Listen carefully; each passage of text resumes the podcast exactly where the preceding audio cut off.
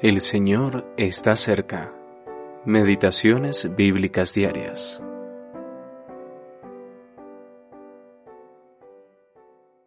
Antes de la honra está la humildad. Proverbios capítulo 18, versículo 12. Biblia Reina Valera actualizada 2015. La importancia de la humildad.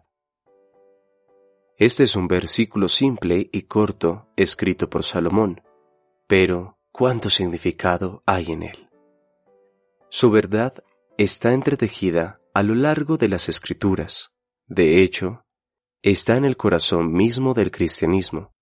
Sin embargo, cuán poco de su espíritu vemos entre el pueblo de Dios.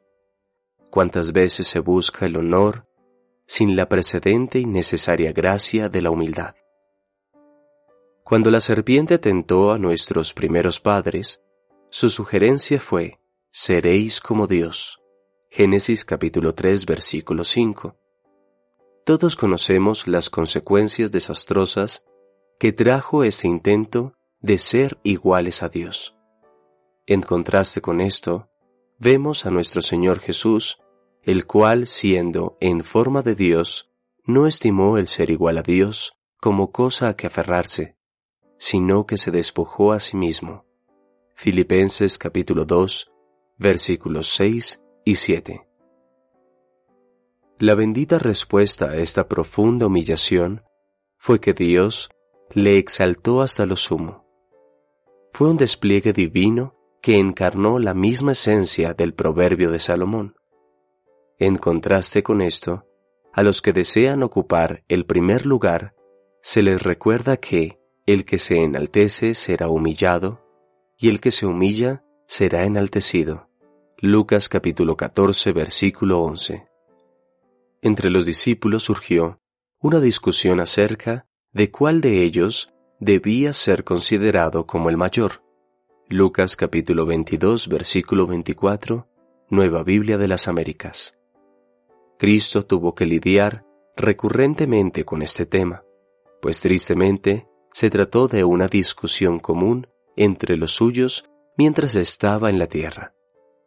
Trágicamente, este sigue siendo el tema recurrente entre los creyentes y una de las principales causas de disputa. A veces surge la pregunta, ¿cómo debe vestirse un cristiano? Esta es la respuesta. Revestíos de humildad, humillaos bajo la poderosa mano de Dios, para que Él os exalte cuando fuere el tiempo. Primera de Pedro capítulo 5 versículos 5 al 6. El que está abatido no debe tener temor de caer. El que está abatido no debe ser orgulloso. Y el que es humilde siempre tendrá a Dios como su guía.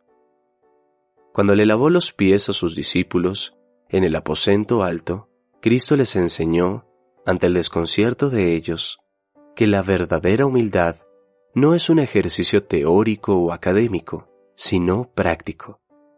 Los que siguen su ejemplo son bienaventurados. Juan capítulo 13 versículo 17. Brian Reynolds